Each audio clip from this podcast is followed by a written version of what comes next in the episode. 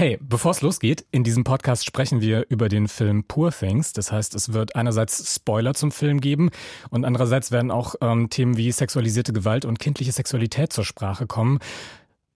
Punkt. Viel Spaß beim Hören. Deutschlandfunk Kultur. Lakonisch, elegant. Der Kulturpodcast. Heute mit Christine Watti. Und mit Kai Sarabi. Hallo. Findest du das doof, dass ich eigentlich immer zuerst meinen Namen sage, weil wir sprechen es nie ab und in dieser mini, mini, mini Sekunde, in der die Frage ist, jetzt geht das Rotlicht gleich an, was passiert jetzt? Denke ich immer, ich sag meinen Namen einfach zuerst. Ich habe da ehrlich gesagt noch nie drüber nachgedacht. Das ist für mich irgendwie es ergibt sich so. Okay. Ich finde das voll in Ordnung. Okay. In diesem Fall habe ich also zuerst meinen Namen gesagt, aber du hast zuerst einen Film gesehen und ein Thema angeschleppt. Wobei ich ehrlich gesagt, darf ich mal ganz kurz unsere Kollegin Elena Gorges grüßen. Ihr kennt sie aus Lakonisch Elegant. Die hat schon vor mindestens zwei Wochen oder so gesagt, wollt ihr nicht mal über Poor Things sprechen, diesen Film. Und dann hast du es jetzt wieder aufgegriffen und zwar, glaube ich, zu einem guten Moment, weil jetzt äh, viele Leute drüber reden, weil eben auch viele Leute diesen Film inzwischen gesehen haben. Das ist ja echt nicht so eine, das kann, kann, kann ich dich echt auch gleich mal fragen, weil du viel auch in unserer Filmsendung Vollbild zu tun hast. Wann spricht man eigentlich über Filme? Also weißt du, wenn der Film neu am Start ist, sprechen Leute über Filme, die gleich demnächst kommen. Aber eigentlich ist, ist es dann witzvoller, wenn man ja. mithören kann. Ja, ich glaube, es ist ja so ein bisschen so eine alte Debatte, wann spricht man über Filme oder wann spricht man über Bücher, weil natürlich macht es am meisten Sinn oder man kriegt auch immer die Interviews natürlich zum, zum Starttermin. Ähm, aber oft ist es ja dann auch erst richtig spannend, wenn schon einige Leute den Film gesehen haben, so wie jetzt im Fall von Poor Things und dann auch eine Meinung dazu ähm, mhm. entwickelt haben und eine total spannende Debatte entstanden ist. Und bei Poor Things ist das der Fall und deswegen haben wir uns entschlossen, vier Wochen nach Kinostart ähm, über den Film Poor Things zu sprechen. Man kann sich richtig darüber auseinandersetzen und vielleicht ist es sehr wichtig für euch, die den Film gesehen habt und versucht euch zu orientieren und überlegt, was finde ich denn jetzt eigentlich wie oder was wäre eine gute Haltung, Meinung dazu. Aber ich kann, kann mir vorstellen, dass so ein Gespräch auch interessant ist, wenn man den Film noch nicht gesehen hat. Selbst wenn man noch vorhat, ihn zu sehen. Aber entscheidet selbst. Entscheidet selbst, Erwachsene ja genau. Leute. Würde ich auch sagen. Gut. Aber willst du immer nur mit mir reden oder wolltest du diesmal vielleicht auch, dass jemand anderes noch Nee, ich hätte, ich, ich, wollte, dass jemand anderes ähm, mit in unser Gespräch reinkommt, dessen Meinung ich ähm, das erste Mal auf TikTok gehört habe und dann nochmal bei Instagram Reels ähm, zu diesem Film und die ich total spannend fand. Ähm, und das ist die Meinung von Ole Liebel. Hallo Ole. Hallo. Er ist Video-Creator und Autor. Es kommt bald ein Buch von dir raus, das heißt Freunde lieben. Das kann man vielleicht nochmal zu deinem Background sagen. Und eben, du hast dich äh, dezidiert zu dem Film ähm, äh, Poor Things geäußert, weil du dich mit feministischen Themen befasst, weil du damit aber auch immer viel mit Quellen arbeitest und nicht nur mit persönlicher Haltung, ähm, wenn du dich darüber öffentlich äußerst. Und genau, es gibt da, du hast auf jeden Fall dazu was gesagt. Das wollen wir natürlich gleich wissen. Aber wie viel Inhaltsangabe machen wir jetzt am Anfang? Also für genau diese Zielgruppe, die den Film noch nicht gesehen hat, aber gerne gerne Lust hat, Ole zuzuhören, Kais zuzuhören und vielleicht auch mir. Was, willst du die Inhaltsangabe machen, Ole? Willst du sagen, worum es in dem Film geht? Ja, also vielleicht sollte ich dazu vielleicht vorher sagen, dass ich relativ spoilerresistent bin. Also für mich ist das auch nicht so ein Thema. Ah. Aber ich sag mal, äh, der Film, zumindest in der ganz groben Struktur, wird ja schon in den ersten, ich sag mal, zehn Minuten klar. Deswegen kann man das, glaube ich, ohne Probleme sagen. Und der Grundplot ist, dass, ich sage jetzt einmal mal, mhm. ein verrückter Wissenschaftler äh, aus dem äh, Körper einer sterbenden Mutter oder werdenden Mutter äh, den Säugling entfernt, das Hirn nimmt und in den Kopf der Mutter einpflanzt und so eine Art Frankensteins Monster äh, als, also in Form einer erwachsenen Frau erschafft, die aber eben mit dem Gehirn eines Babys ausgestattet ist, also ihres eigenen Kindes und so durch die Welt läuft und das studiert er eben wie ein Experiment. Und ja, dieses Kind wird erwachsen. Und das ist erstmal, glaube ich, der Grundplot. Natürlich hat der Film so eine, äh, so eine gewisse Perspektive auf das Ganze. Ich meine, es ist äh, das Thema von einer Kindfrau und die zieht natürlich, weil es auch von Emma Stone gespielt wird, die natürlich auch sehr ähm, attraktiv ist, äh, die Aufmerksamkeit der Männer im Umfeld dieses Wissenschaftlers auf sich. Äh, und ja, das wirft dann auch viele ethische Fragen auf, weil es dann ja auch sexuell wird. Und könntet ihr sagen, was der Film, also es gibt ja sozusagen einmal die Inhaltsangabe, da würde ich in allem so zustimmen, wie du es geschildert hast. Ich glaube, das ist auch das, was man wissen muss jetzt zum Anfang. Man kann auch sagen, es ist ein Film von Yorgos Lanthimos. Darüber weiß Kais total viel zu berichten. Also es gibt natürlich noch so ein paar Namen, die man um diesen Film erzählen kann. Aber was würdet ihr sagen, was ist der Film denn für euch? Was würdest du sagen, Kais, was ist das für ein Film? Worum geht's denn eigentlich wirklich? Ähm, das ist eine total gute Frage. Ich habe auch ganz lange damit gehadert, wie ich den Film so in einem Satz äh, zusammenfassen kann. Und ich bin aber, ich habe ihn ja zum Start quasi schon gesehen. Also er hatte jetzt auch vier Wochen Zeit, darüber nachzudenken. Und bin dann dabei rausgekommen, dass ich glaube, dass dieser Film eine richtig fiese, hundsgemeine Kritik des Patriarchats ist. Also sehr gut zusammengefasst. Dem könnte ich mich fast anschließen. Ich würde aus meiner Perspektive sagen, und darüber gibt es ja eben auch gerade Streitigkeiten, ist es ein feministischer Film oder nicht. Ich würde schon auch äh, für mich sagen, es ist ein feministischer Film. Ich würde sagen, das ist ein äh, auf eine gewisse Art und Weise sogar ein warmer und auch unterhaltender Film, der mit vielen Klischees auch spielt und äh, einen herausfordert, sich damit auseinanderzusetzen und der noch dazu auf einer anderen Ebene ähm, so eine Annäherung ans Leben erzählt, die viel mit aktuellen, auch politischen Situationen und gesellschaftlichen Fragen zu tun hat. Das habe ich richtig kurz zusammengefasst jetzt Einsatz, gesagt. Christine. ja. Also ein feministischer Film Punkt. Ohne was ist das für dich für ein Film? Also für mich war es erstmal der Form halber ein groteskes Märchen, äh, das sich an feministischen Themen versucht.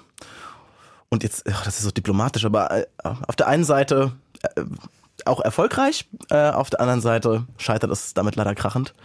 Ähm, ja, ich glaube, das, das wäre jetzt sozusagen. Ich glaube, jetzt will ich ganz undiplomatisch wissen, wo scheitert der Film für dich? Naja, ich glaube, dass das auch, dass es dieses, ähm, das, das, was der Film einmal erfolgreich kritisiert oder dekonstruiert oder irgendwie an Pranger stellt, äh, auf Kosten eines anderen Themas passiert. Also, ich sag mal, ich weiß nicht, ob ihr diesen, diesen Trope kennt, Born Sexy Yesterday, das wird ja jetzt im Internet sehr heiß diskutiert, das geht auf so ein Video-Essay zurück, dass sozusagen äh, dieses Thema von sexualisierten Frauen, die sich irgendwie naiv benehmen und äh, ein bisschen wie Kinder dargestellt werden und das dann erotisch aufgeladen wird. Und das äh, zeigt da dann an verschiedenen Filmen, wie das fünfte Element oder so, wo das dann auch irgendwie bedient wird, dieses Schema. Eigentlich fast gottähnliche Frauen auch oder märchenhafte Wesen, aber die durch ihr einfältiges Gemüt und ihren ähm, anziehenden Körper dann eben Heerscharen von Männern an sich ziehen, die ihr zeigen möchten, wie die wahre Welt funktioniert. Ähm, ja, und äh, ich sag mal, das stellt der Film ja total gut aus. Und die Männer kommen da nicht mehr mit. Also sie wird erwachsen und zieht komplett an denen vorbei. Und die stehen da so ein bisschen betröppelt äh, und wissen gar nicht, wohin mit sich, weil sie das irgendwie nicht erwartet haben. Also der Film fängt mit diesem, mit diesem Trope an, um dann das, die ganzen Typen auflaufen zu lassen. Das funktioniert auch gut. Aber das fun funktioniert nur auf gewisse Kosten. Ja? Sie ist nämlich ein Kind, weil sie einen kindlichen Körper hat ist jetzt nicht irgendwie das fünfte Element irgendwie aus so einem, weiß Gott woher geboren worden oder so oder irgendwie erschaffen, sondern das ist wirklich ein, ein Säuglingsgehirn in einem erwachsenen Körper. Das heißt, wenn es da irgendwie um Sexualität geht und um solche körperlichen Annäherungen, äh, dann findet da, weil der Film das überhaupt nicht weiter kritisiert, äh, eigentlich eine Normalisierung von pädophiler Sexualität statt. Und das finde ich, weil da, da also nu, und das zu verwenden, nur um zu zeigen, haha, Born Sex Yesterday, die ganzen Typen laufen irgendwie auf. Das finde ich problematisch. Also da hätte ich mir gewünscht, vielleicht können wir da auch noch später nochmal anders mhm. reingehen, aber warum muss es dieses, dieses Baby sein? Nur um so ein bisschen Psychoanalyse, ein bisschen cool zu sein, so haha, die, das Kind, was in der Mutter steckt, so wow, das ist einfach so freut. Wir rasten alle aus und das macht nochmal tausend künstlerische Ebenen auf.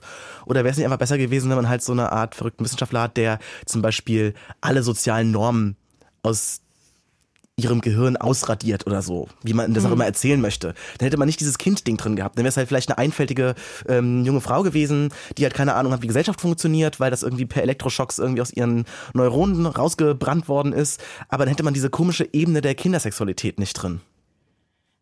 Also. also, ich meine, das ist jetzt ein bisschen schwierig. Ich habe das Gefühl, dass ich das jetzt so sagen kann, ohne dass jetzt viel Kontext da ist. Ja, ja. Ähm, ich weiß jetzt nicht, wie wir das irgendwie, das war jetzt ein bisschen das Pferd rück, von hinten aufgezäumt. Das stimmt, aber ich glaube, man kann auch, wenn man, also ich glaube, man kann dem folgen, wenn man den Film gesehen hat, sowieso, und wenn man ihn nicht gesehen hat, ist es, glaube ich, auch verständlich, weil du, weil wir dies, den Plot erklärt haben, weil wir gesagt haben, es funktioniert über diese Erzählung, dass in den Körper dieser erwachsenen Frau das Gehirn dieses ihres eigenen Babys eingepflanzt wird. Ja. Und ich würde, aber schon nachdem ich das mir angeschaut habe und diesen Vorwurf ja auch kannte, den total vom Tisch schieben wollen, weil ich diese, diese pädophile äh, Situation da nie erlebt habe. Mhm. Also weil ich tatsächlich, also ich kann diese, diese Übergriffigkeit, die da in dem Pädophilie-Vorwurf ähm, drin steckt, die kann ich tatsächlich nicht so richtig nachvollziehen, weil ich immer eine autarke Person erlebe, jedes dem, dem Altersstand angemessen und äh, mit einer Körperlichkeit natürlich versehen, die total irritierend ist, vor allem am Anfang des Filmes. Aber als sie sich zu dieser Person entwickelt, die selbstbestimmt ihre Dinge auslebt und damit auch alle verwundert, die eben mhm. normalerweise von, äh, von Normen und von was darf man, was darf man nicht, davon auch völlig überrascht sind, bleibt sie aber für mich keine also mir wäre zum Beispiel die, die Version übrigens, vielleicht darf ich das noch kurz sagen, dass du gesagt hast, wenn es eine einfältige Person gewesen wäre, das hätte ich ähm, ganz viel schlimmer gefunden. Also die Variante, man nimmt eine Frau, die möglicherweise eben nicht selbstbestimmt, nicht äh, bewusst nicht kontrollierend auch das tun kann, was sie tut. Also die Erzählung ist ja eben, sie ist die Person, die die Dinge tut und sie ist die Person, die den Schritten der Entwicklung folgt, als gäbe es eben nicht die Norm, nicht die Kontrolle, nicht diese Dinge und sie ist im Körper einer erwachsenen Frau. Ich weiß nicht, ähm, ist das so ein bisschen verständlich, wie ich das meine? Ja, ich würde nur sagen, dass natürlich diese Altersbestimmung vom Film sehr, ähm, ja, vielleicht bewusst, aber zumindest sehr, ähm, äh, wie soll man das denn jetzt sagen? Also der Film tut, tut es gut, das Alter immer so ein bisschen im Ungewissen zu lassen. Das ist immer so ambivalent. Ich würde nicht sagen, dass sie, als sie da auf ihre Reise geht mit diesem Typen, mit dem sie dann auch das erste Mal wirklich dann auch Sex hat, äh, dass sie da schon besonders bewusst ist. Sie kann kaum sprechen, sie kann kaum Sätze formulieren. Also das ist ein, ein Alter, das, das, da ist sie wahrscheinlich drei oder vier oder sowas. Äh, sie läuft ja auch noch wie ein Kleinstkind ähm, und fängt irgendwie an zu weinen, wenn man nicht mit ihr spielt und so. Also das ist für mich kein Alter, wo ich bewusst entscheide, äh, sexuelle Handlungen mit anderen Menschen einzugehen. Also Klar, dann gibt es dann diese Stellen, wo sie dann auch irgendwie noch Satzfehler macht, aber auch schon total die Fachsprache verwendet und so. Das ist dann immer so ein bisschen ungewiss, aber zumindest am Beginn würde ich nicht sagen, dass da irgendeine Form von Souveränität schon da ist. Ab welchem Alter sind Menschen, können bewusste sexuelle Handlungen mit Erwachsenen eingehen? Also irgendwas zwischen 16 und 18, je nach äh, strafrechtlicher. Und da auch nicht immer. Also ich glaube. Und da, da auch nicht immer. Also genau. Also da, da ist schon deutlich mehr als irgendwie, ich kann kaum Sätze bilden und wanke noch im Raum rum.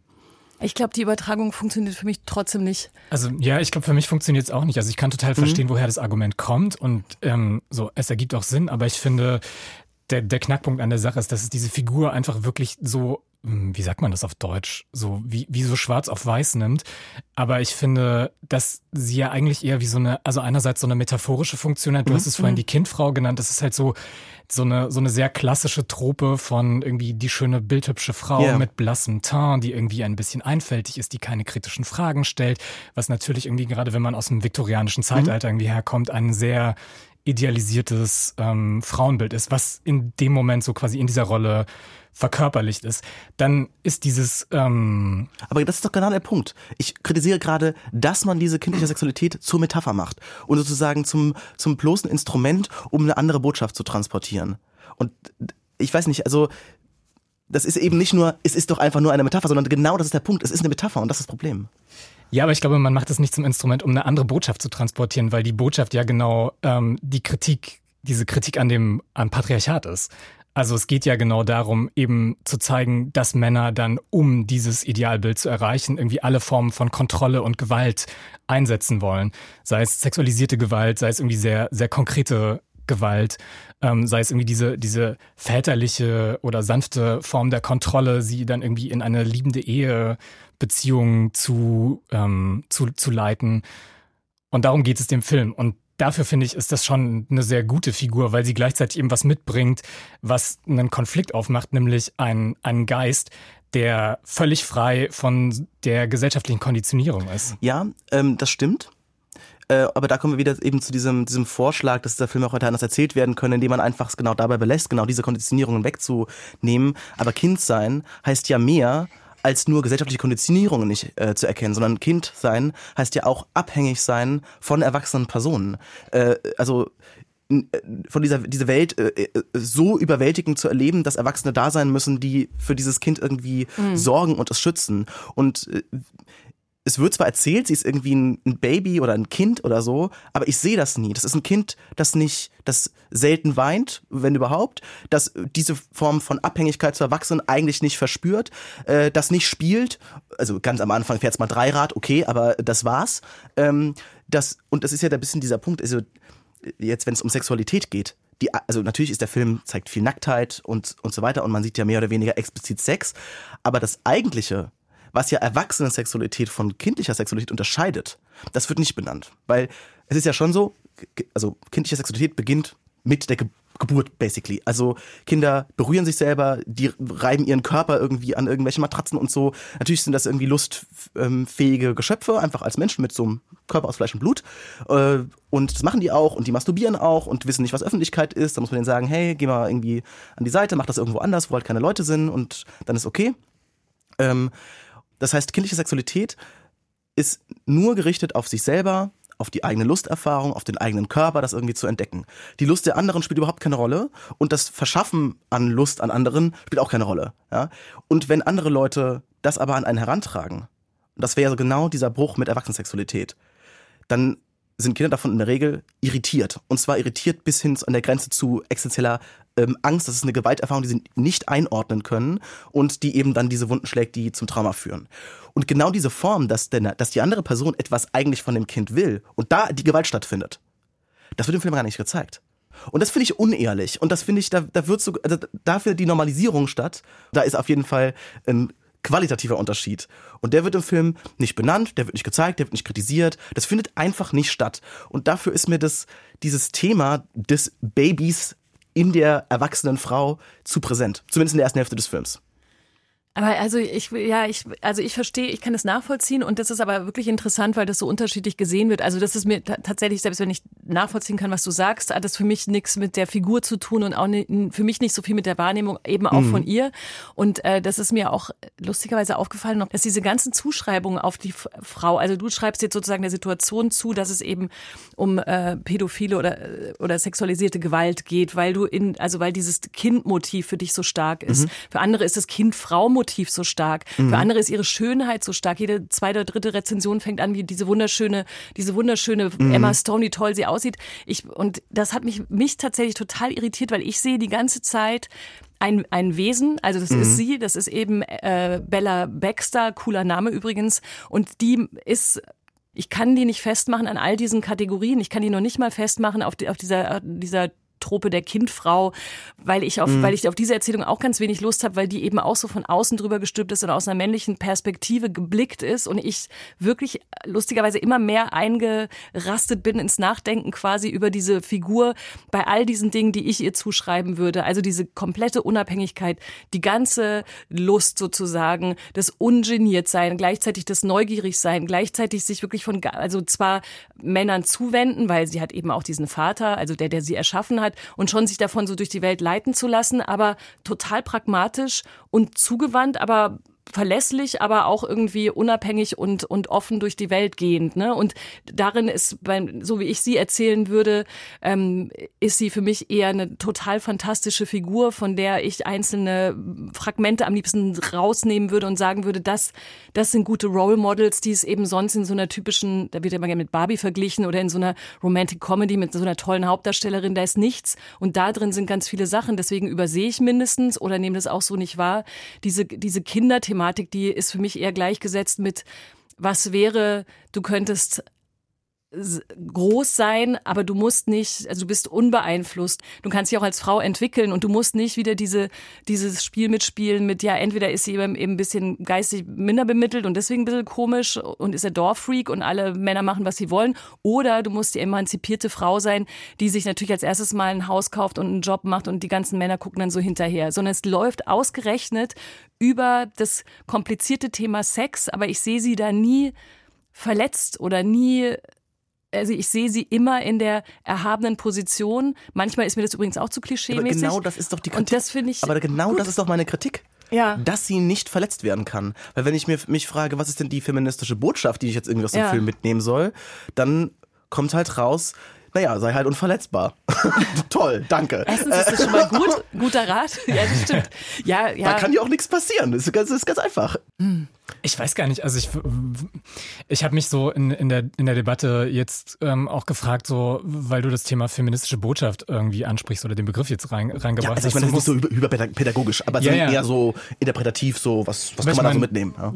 Christina hat jetzt irgendwie Barbie angeführt, so mit dem der Film ja immer wieder verglichen wurde. Der ist sehr so, pädagogisch. Ja, gen- Genau. Und ich habe so das Gefühl, dass ähm, dass irgendwie an sehr viele Sachen, die als feministisch gelabelt wird, auch rangetragen wird, dass es irgendwie pädagogisch sein soll, dass es irgendwie empowernd sein soll. Und das ist der Film halt nicht. Also ich finde, er ist auf eine irgendwie sehr altmodische Art feministisch, eher wie so ein theoretisches Buch sozusagen. Also ich habe da eher fast schon so wie so Foucaults Kritik der Sexualität oder sowas da, da gesehen halt, das ist halt eher eine Analyse von Machtstrukturen ähm, und wie die funktionieren. Und diese Bella-Figur ist für mich halt wie so eine Art, ähm, wie, sagt man, so, so eine Variable in einem Experiment. Also mit dem halt dann eigentlich diese Machtstrukturen sehr, sehr deutlich hervortreten. Also ich muss auch sagen, dass der Film für mich deswegen so eine gewisse Zweiteilung hat. Also ich meine jetzt ist wirklich als von, von Anfang bis zum Ende. Es gibt diesen ersten Teil, wo ich, also vielleicht auch aus, aus einer persönlichen Geschichte heraus, ich kann dieses äh, Thema mit der Kindersexualität, die da so normalisiert oder zumindest ohne große Konsequenzen dargestellt wird, ich kann es nicht ausblenden. Ich mache das fertig, mich, mir verleidet das den, den, den Film. Ähm, mir treten da auch irgendwie die künstlerischen Ambitionen oder Botschaften einfach hinter zurück. Ich finde es ähm, schwierig, dieses Thema so zu verwenden oder so darzustellen. Äh, Ab der zweiten Hälfte, wenn sie halt so, sag ich mal, in der Pubertät oder so ist und dann wirklich auch ähm, erwachsene Züge bekommt und diesmal, das kann man dann auch wirklich sagen, wirklich selbstbestimmt sagt, so, und jetzt mache ich da, wie, ist das, wie ich das möchte. Ähm, dann kann ich den Film auch genießen. Und dann kann ich sitzen, ach ja, das, so, so kann ich es so kann ich's auch hinnehmen. Ähm, aber deswegen, das wollte ich nur so sagen, es ist nicht Ja, so, ja. dass dieser Ja, ja. gesamte Film nur auf diesem Thema bestehen bleibt. Natürlich, es gibt eine Entwicklung und irgendwann ist sie kein Kind mehr. Das ist so. Ja. Und ab Ist das dann, dann- ist das noch ein anderer Film. Ist das dann auch der Punkt, wo der Film dann für dich funktioniert hat? Ja, ja, absolut. Deswegen, wie gesagt, der Vorschlag so, hey, hätte man das nicht anders lösen können, warum unbedingt dieses Baby reinbringen? Hätte man das nicht anders machen können? Dann wäre es für mich, also für mich persönlich, ein, ein größerer Genuss gewesen. Ich hätte mich mehr auf diesen Film einlassen können, ohne mich so äh, zu ärgern. Und da finde ich, der, der Film keine kritische Distanz. Es geht jetzt nicht darum, dass da plötzlich irgendwie der Bildschirm schwarz wird, äh, dann eine Person ernsten, äh, mit ernster Miene vor den Bildschirm tritt und sagt, liebe ZuschauerInnen, ich muss Ihnen noch was sagen, es ist wichtig, dass wir das einordnen können. Nee, nee, nee, es geht genau um diese, um diese Bildfolgen, um dieses Wie wird was in einen Kontext gesetzt. Und da, das vermag der Film nicht wirklich kritisch zu tun. Und dann ist aber wieder die Frage, muss denn der Film, also dann ist es keine feministische Botschaft, aber es ist auch eine Botschaft. Das und stimmt. das, was danach passiert, passiert auch und der zweite Teil passiert auch und was auch, wie auch immer man ihre, ihre Großwerdung liest, passiert die dann eben auch. Also muss dieser, Bo äh, muss dieser Film eigentlich die ganze Zeit die richtigen Botschaften senden. Also se- sendet er auch damit halt eine Botschaft, die natürlich eben unerträglich ist, wie du für dich sagst. Ich gucke da so drüber hinweg und konzentriere mich auf das, auf die Details, die ich irgendwie da wichtig finde an dieser Figur. Also klar, blöd, man redet über einen Film und sagt, was man doof oder was man gut fand und wie man es besser erzählt findet. Aber gerade weil du, ja, weil es um diese, Kaiser hat es ja auch schon aufgegriffen, um die Botschaftsfrage geht, darf der Film, ist der nicht mehr feministisch, wenn diese, diese Erzählweise aber auch was miterzählt, was auch kritisch zu beleuchten ist. Ja, der Film darf alles erzählen, macht er ja auch. Da darf es auch, ich habe eine Darf-Frage gestellt. Okay, ey, ich weiß das schon, wenn man eine Darf-Frage stellt, weil einem keine andere Formulierung einfällt, sagt irgendjemand, na klar darf der Film alles. Ja, also ich würde dann halt nur nicht uneingeschränkt als feministisches Meisterwerk abfeiern. Ja. Das ist ganz, ganz einfache Folge Ja, aber davon. vielleicht braucht er ja den Weg, verstehst du? Vielleicht braucht die feministische Botschaft auch den Weg über den, über, die- über, über diese Abbiegung. Weil es dazugehört zum Patriarchat, was laut Kais abgeschafft wird mit diesem Film, weil es dazugehört zu den, zu der, zu, zu diesem Rollenspiel. Es wäre schön, es wäre schön, wenn ein Film die Kraft hätte, das Patriarchat abzuschaffen. Hat- Du hast es aber fast, du hast es doch so formuliert. Ich glaube, kritisiert habe ich gesagt, aber Ja, egal. ja, stimmt. Ich meine, wir können ja durchaus auch nochmal schauen, was der Film eigentlich gut macht. Also ich meine, jetzt haben wir jetzt die kritischen Punkte angesprochen. Mhm. Was ja nun für mich wirklich überbordernd gut war, war das Kostüm. Also ich fand äh, diese historischen Referenzen, die aber dann total entfremdet und überdreht werden, bis ins absolut, also bis eben ins märchenhafte, bizarre hinein, ins verträumte, so schön mit anzuschauen. Und auch dieser Gegensatz, ähm, ich habe das mit meiner Partnerin besprochen, die Modedesignerin ist, deswegen habe ich natürlich mal einen guten Backup, sag ich mal, neben mir. Ähm, dass, dass, äh, dass die Szenen, die in der Vergangenheit stattfinden, also zum Beispiel die, die Mutterszenen oder so, oder mhm. wo sie dann in diesem, in diesem Schloss und so ist, das muss jetzt nicht alles spoilern, aber wo diese Beengung auch dargestellt werden soll, sie so ganz also viel historischere Kostüme anhat, ja. viel stärker auch diese, diese ähm, ähm, Korsette auch sieht. Ich meine, man muss ja diese Korsette tragen, damit man solche Kleidungsstücke auch anziehen kann. Aber wenn sie dann in der Welt da draußen ist und irgendwie diese Farben sieht und diese Gerüche und diese Musik und diese, naja, diese, diese sinnliche Dichte, dann explodieren auch ihre Kostüme und es wird alles so ganz aufgebauscht und viel fluffiger und dann hat sie plötzlich irgendwie in, in Minirock oder sowas mhm. an, was natürlich, wenn man jetzt viktorianisches Zeitalter nicht war, das Knie Knie oder die, der Knöchel als das sexuelle Objekt par excellence, wird einfach, dann hat sie silberne Cowboystiefel an oder so und man denkt so, das kann doch nicht wahr sein, das ist doch so, das ist wunderbar. Also, wie, wie man, also wie sie inmitten dieser total klassischen Gesellschaft äh, einfach nur durch ihre Kleidung komplett raus wird. Die wird nicht, das wird nicht benannt, das wird auch nicht irgendwie, jetzt kommt jemand im Film und sagt, was hast du da für eine Sache an? Aber man sieht einfach, sie ist anders als alle anderen und sie macht ihr Ding und ich finde das ganz großartig erzählt. Mhm. Ja, ich finde das auch total super. Und ich fand es auch total schön, dass er so ein bisschen ähm, über das, was man sieht, also über das Setdesign und die Kostüme, ja auch so den, den Roman dann widerspiegelt, der ja auch sehr viele verschiedene Elemente nimmt und die zusammenbringt, so Frankenstein-mäßig. Du bist ja der Einzige, Geschichte. der das Buch gelesen hat. Ja, genau. also es liegt hier, es nur das Referat. Es, ja. liegt hier auf dem, es liegt hier auf dem Tisch zwischen uns. Nee, ich finde es einfach schön, dass er so ein bisschen so diese postmoderne Ästhetik sozusagen, mhm. die, die der Roman ja irgendwie sehr, sehr stark hat. Jetzt habe ich das böse P-Wort das erste Mal, glaube ich, gesagt in diesem Podcast. ähm, dass es diese postmoderne Ästhetik aber irgendwie auch auf die Leinwand geschafft hat, ohne so trashy 90er, hier mhm. ist irgendwie eine dorische Säule und da sind dann irgendwie Glas- und Stahlfenster, ähm, ohne so auszusehen. Und das fand ich irgendwie sehr, sehr cool. Ja. Aber die Politics sind schon echt schwierig, höre hör ich da so raus aus unserer Diskussion. Ja, also ich habe, ich wir hätten einfach Ole nicht einladen sollen, weil ich fand es bis gerade gar nicht schwierig. Hallo, wie redest du denn vor unserem Gast? Ja, war schön mit euch. Nein. Nee, nee. Kontroverse ist ja wichtig und gut, also um Gottes Willen. Ich meine, ähm, ich habe natürlich immer auch, ich meine, ich mache feministische Bildungsvideos. Natürlich gucke ich mir Sachen an und habe eine sehr starke Brille, die durch viele Jahre feministische Theorie so gedingst ist. Natürlich mhm. habe ich da eine Perspektive drauf. Ich kann die auch nicht ausschalten. Ja, ja, klar. Nein, ja. Du, du, darfst. Also ich habe jetzt auch wirklich nur einen Spaß gemacht. Nee, nee, auch Gottchen, genau. ich bin dafür. Ja, da, ja. Bis ich rausgehe, da muss noch ein bisschen mehr passieren. Aber wie mit, mit dem ganzen Background-Wissen, wie würdest du sagen, müsste denn ein Film, also generell jetzt ein Film, nicht dieser Film, so ein Film sein, dass du sagst, der hat wirklich so feministischen Mehrwert, da gehe ich raus, da fühle ich mich empowered und habe noch was gelernt dabei und das Patriarchat abgeschafft? Wow. Ähm, ich glaube nicht, dass Filme das Patriarchat abschaffen, auch wenn ich das gerne hoffen wollen würde oder so. Ähm, ich, ich glaube, es ist wieder ein Unterschied, ob ein Film jetzt so sehr klar sagt, ich bin ein feministischer Film und möchte das auch sein und möchte jetzt hier meine Botschaft verbreiten. Barbie ist ein solcher Film. Also das ist ja ein, in dem Sinne ein, ein sehr, also sehr verkopftes Produkt. Äh, sehr hyperpädagogisch, aber es gibt ja auch Filme, die eigentlich was ganz anderes erzählen und auch gar nicht irgendwie als feministisches Meisterwerk oder so gehandelt werden, aber einfach krass sind. Also zum Beispiel, kennt ihr Three Billboards heißt der Film? Mhm. Ja. So, ähm, und zwar ich, ich, bin mit Namen so wahnsinnig schlecht. Wie heißt nochmal die Schauspielerin? Frances McDormand. Ah, Frances McDormand, Dankeschön. Perfekt, ja.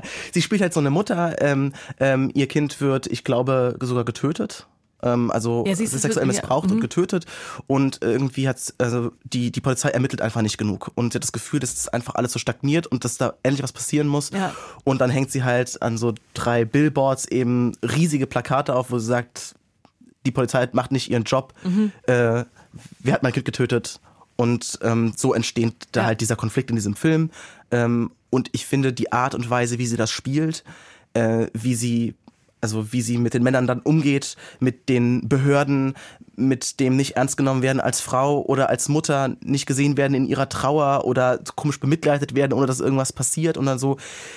das spielt sie auf eine Weise, die so, die so stark ist und so ermutigend und so, weiß ich nicht, so an, an das geht, worum es geht im mhm. Feminismus.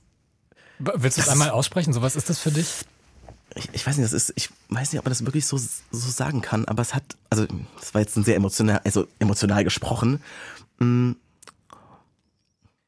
Es ist eine, es ist eine Frau, die darunter leidet, ähm, nicht ernst genommen zu werden, als Frau, als Mutter. Ähm, und sie schafft es, diesen, diesen Respekt herzustellen und diese kämpferische Seite zu zeigen ähm, und stark zu sein, also wirklich unmenschlich stark. Ohne dass man sie als so eine unverwundbare Superheldin darstellen muss, die keine Schwächen mehr hat, die keine Fehler mehr hat, die irgendwie nicht mehr verletzt werden kann, sondern das ist eine, also eine, eine wirklich genuin verwundete, ein verwundeter Mensch. Also so verwundet, dass sie eigentlich kaum noch weiß, wie sie mit ihrem Schmerz leben soll. Und trotzdem zieht sie es durch. Mm. Und ich finde das einfach, das ist so, das, das sind Vorbilder. Weil das sind, das sind Personen, die, also, die wirklich was bewegen, an dem, also, an denen man sich wirklich aufhängen kann. Ja. Und nicht nur so komische Barbies, wo man immer denkt, so, hm, irgendwas ist so sehr off. Ich kann mir hier und da einen Aspekt rauspicken vielleicht, der irgendwie cool ist und der was macht, aber irgendwie, irgendwie bleibt es dann doch entfernt. Weil es an den entscheidenden Stellen wird es irgendwie unmenschlich. Und ich habe damit nicht so, ich habe mir vielleicht mit so so Feminist, so Feminismen, sag ich mal, die dann so ins Unmenschliche abgleiten, irgendwie nichts mehr zu tun.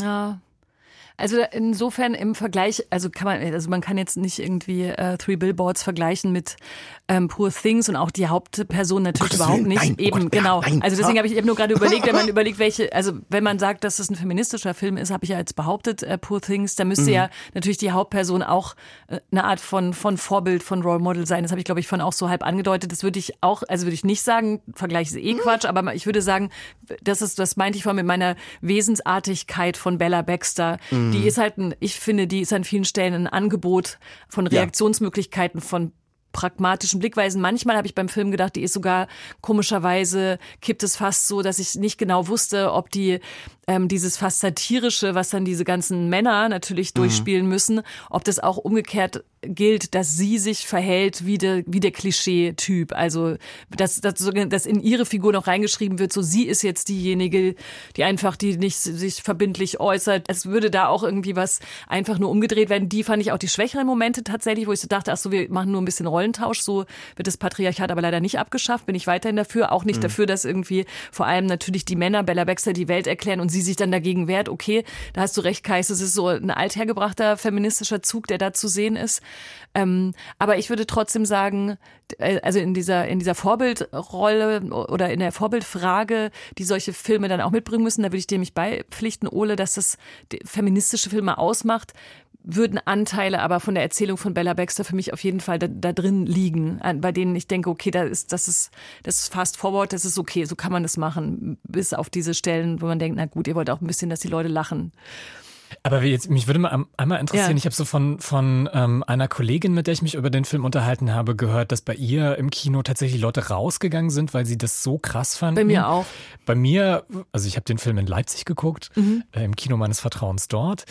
Ähm, und da war eher so Gelächter und da ist niemand rausgegangen, außer zwischendurch mal irgendwie auf Toilette, was auch ja. natürlich immer wieder mal passiert. Wie war das bei dir, Ole? Mm, ich glaube auch eher Gelächter und ich glaube, also ein, zwei Leute oder so sind rausgegangen, aber nicht so viele ähm, ich glaube, das hat wirklich manchmal zu tun mit so einer Crowd, die so eine, so eine Atmosphäre dann erschafft und wenn alle lachen, dann denkt man irgendwie so, ja, wahrscheinlich ist es einfach eine Komödie. Wahrscheinlich und das ja. lachen auch irgendwie alle. Ja. Und, äh, und dann an anderen Stellen wieder so gar nicht. Äh, und also wir, hat, wir hatten auch eher die die, das komödiantische Publikum auf unserer Seite. Äh, wie fand ihr den Humor eigentlich? Also mein Humor war es nicht, muss ich sagen. Also ich habe es verstanden sozusagen, wann etwas mal so absurd war, dass man dann auch hätte lachen können, aber war nicht so mein Ding. Ich war jetzt nicht so in Lachlaune mich hat der Humor tatsächlich irgendwie gar nicht so überrascht, weil man den ja von Yorgos Lantimos ähm, kennt. Also mhm. der ist ja immer sehr, der arbeitet immer so mit so sehr abrupten Übergängen zwischen sowas völlig Banalem und es schlägt dann irgendwie um in was total Absurdes oder auch oft einfach in Gewalt. Also das hat er vor allem irgendwie in seinen frühen Filmen gemacht. Ähm, insofern hat mich der wenig überrascht. Ich fand es aber hier tatsächlich fast, als hätte das ein Zwölfjähriger geschrieben, um Erwachsene zu provozieren an manchen Stellen. Echt? Ja. Ah.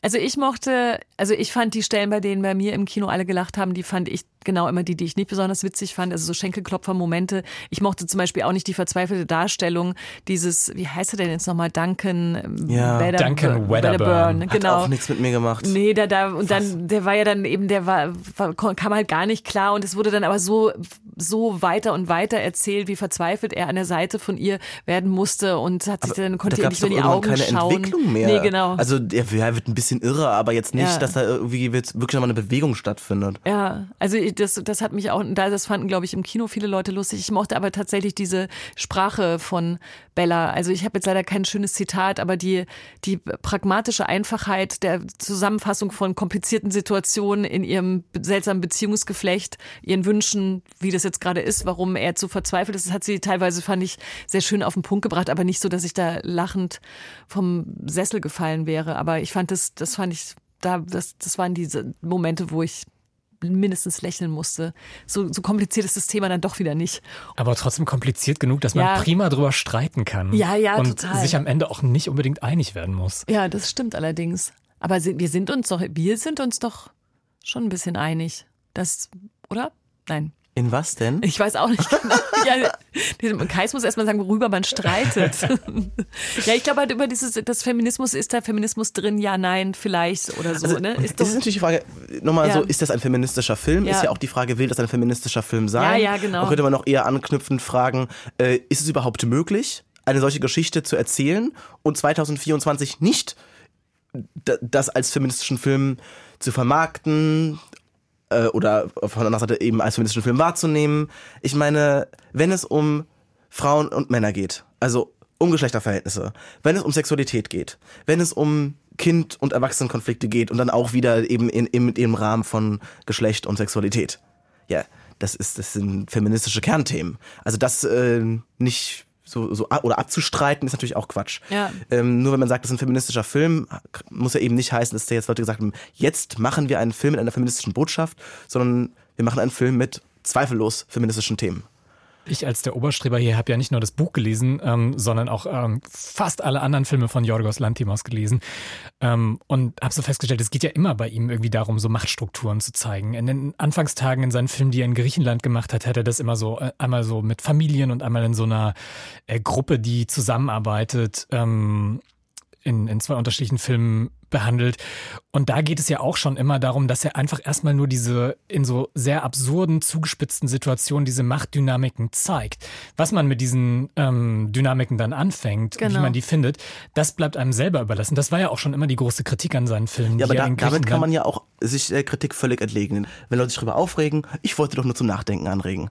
Also ich finde das als Ausrede zu benutzen, das auf jeden Fall auch faul, weil ich glaube schon, dass dann, also ich glaube bei ihm, dass bei ihm schon eine Haltung dazu oder eine Haltung zu diesen Themen in seinen Filmen steckt. Also alleine sich diese Strukturen vorzunehmen und sie auch mhm. als was Gewaltvolles irgendwie zu zeigen oder jetzt wie bei Poor Things irgendwie diese Männer ja auch der Lächerlichkeit preiszugeben, mhm. da steckt schon eine Haltung für meinen Begriff drin, ähm, die dem nicht positiv gesinnt ist. Also das vielleicht, was du als Kritik bezeichnen würdest, das würde ich da schon sehen.